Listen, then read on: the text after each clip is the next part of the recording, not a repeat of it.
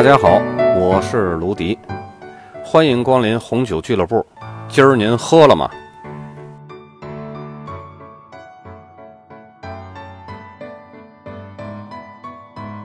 咱们开始第二次的专业篇。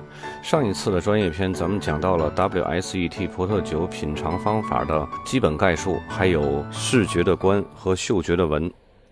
这次咱们会讲到味觉的尝。味觉品尝时需要考虑很多种不同的成分，往往需要多品几口才能够充分判断。往往一种成分的作用还会干扰另一种成分所产生的影响，比如酒精和果味儿会增加甜味儿的感觉。而酸度会掩盖甜度。作为品酒师，应该争取客观标准，而非表象的来评估这些成分的实际含量。先来说一下甜度。一款干型葡萄酒仅含有味觉无法感知的极微量糖分，半干和半甜呢，是明显含有糖分的葡萄酒。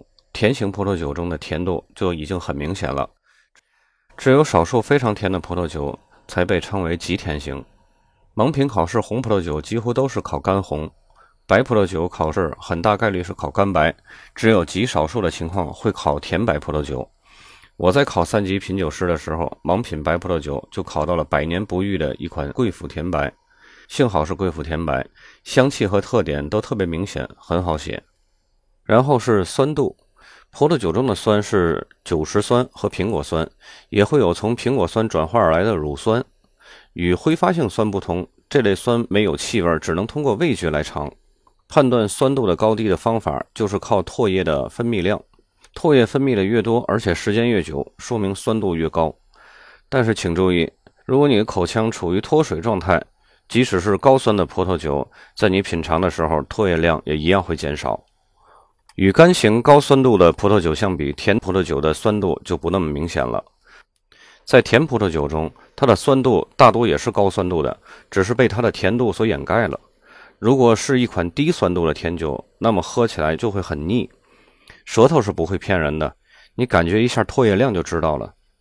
所以，无论一款葡萄酒的甜度如何，只要出现酸度引起的唾液分泌，就应该可以判断出这款酒的酸度是高还是低。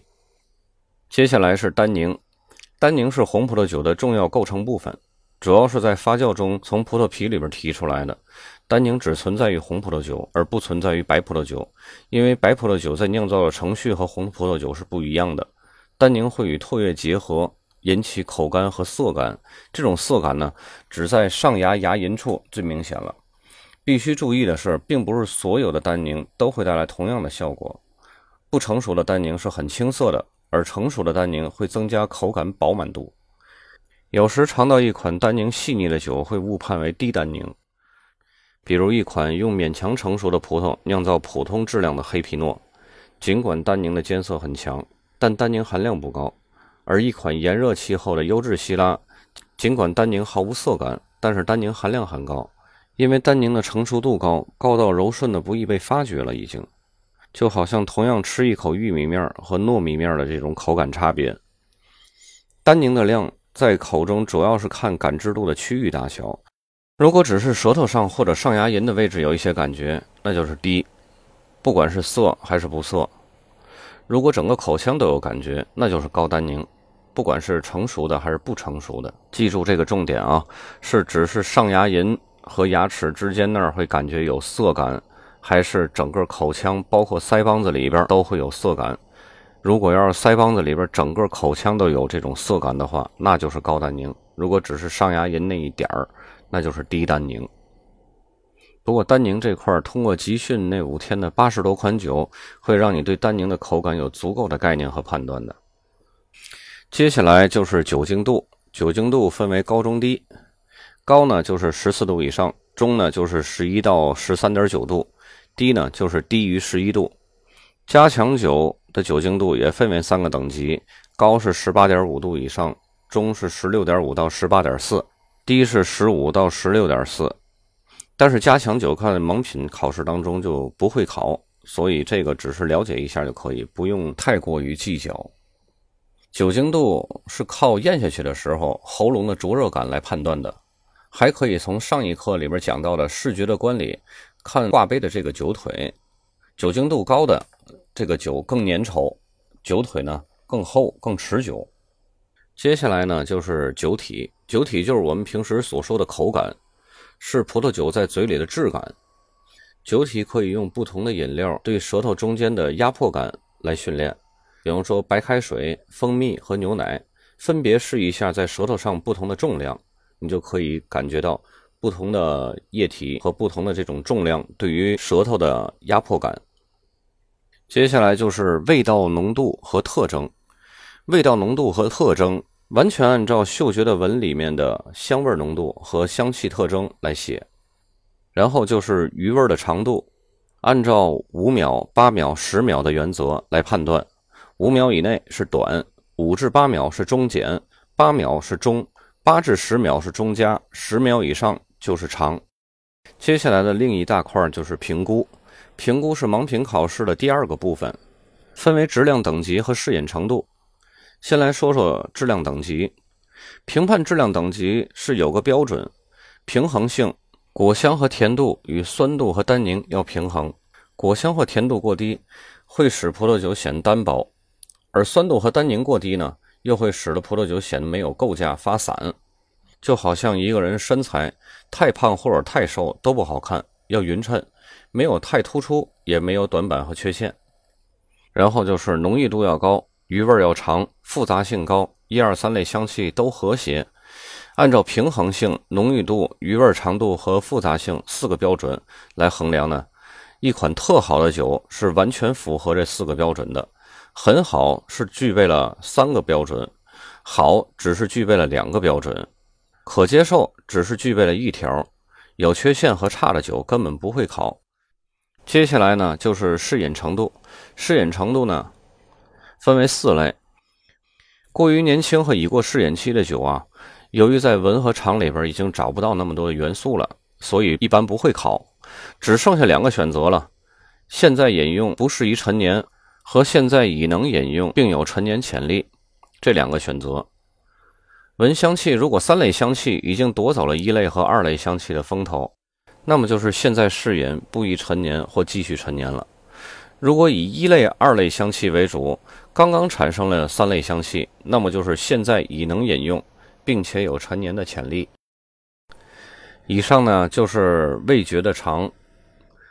截止到现在，整个 WSET 葡萄酒品尝方法就已经全部都讲完了。下次专业篇再继续讲，就会讲到餐酒搭配啊，然后再会讲到葡萄藤、葡萄园的种植、葡萄的酿造，还有各个产区。在这里呢，奉劝大家一句：考过了。并不是代表你就懂了所有的东西。葡萄酒这个东西需要多多实践，光靠掌握点理论知识出去吹个牛是可以的，但别瞎引导别人。葡萄酒的很多理论并不是绝对的。另外，整个葡萄酒行业呢都在飞速的发展和变化，书本上的这些知识可能已经都过期了。光世界葡萄酒地图就已经更新到了第七版了。WSET 教会我们如何用一套数据去客观评价葡萄酒的好坏。但是平时喝酒并不一定要完全按照这个逻辑，你自己的感官会告诉你到底喜不喜欢某一款酒。你会发现市场上好卖的那些酒，往往不是最高品质的那些酒。我认为啊，一个人的喝酒生涯呀，处于某一个阶段，会对某一些酒有偏好。大师的高分酒并不一定适合你，你自己感觉的好喝那些才是真正好的酒。酒自然有好有坏。有便宜有贵，但不是说越好的就一定贵，便宜的就没有好酒，贵的你也不一定懂得喝，便宜的也不是不可以喝。盲品考试总时间长为三十分钟，考生需要运用 WSE 的品酒方法和写法，完成对两款静止葡萄酒的品鉴，一款白葡萄酒和一款红葡萄酒。白葡萄酒的总分是二十分，红葡萄酒的总分是二十一分，多这一分多哪了呢？多在单宁上了，因为白葡萄酒是没有单宁的。分值分配上呢，外观占两分，香气占七分，口感白葡萄酒占九分，红葡萄酒占十分。最后的品质评估和适饮程度加在一块儿，每个都是两分，就是白葡萄酒也是两分，红葡萄酒也是两分。一红一白呢，总共一共是四十一分。考生呢需要总得分超过百分之五十五，才可以算是通过了这个盲评考试。盲评考试写酒评的时候啊，也千万不要太纠结，要相信自己第一感觉，不要去乱改答案，这样容易把那个答案改错了。一般来讲，考试基本花个二十分钟就可以写完两款酒的这个酒评书写了。可以交完卷以后出来透透气，休息一下，然后准备接下来的这个理论考试。在看葡萄酒颜色的时候，千万不要反复纠结，因为这样做很容易把本来正确的答案给改错了。口腔会去慢慢适应一些比较刺激的物质，比如酸度，但是反复品尝呢，会降低对酸度的认知。本来你写的中加，在反复品尝之后，你可能就会改成中减了。所以说，第一感觉一般都是比较准的。还有一个秘诀，我上次专业篇我也讲过。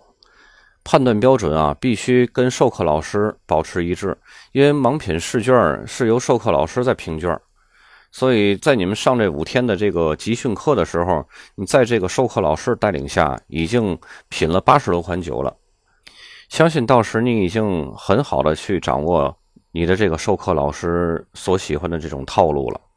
最后呢，还是要提醒一下，写香气的时候，不要像咱们在。五天的盲品集训的时候写表格那样，要参照学习指导那第三十页那个模板写句子。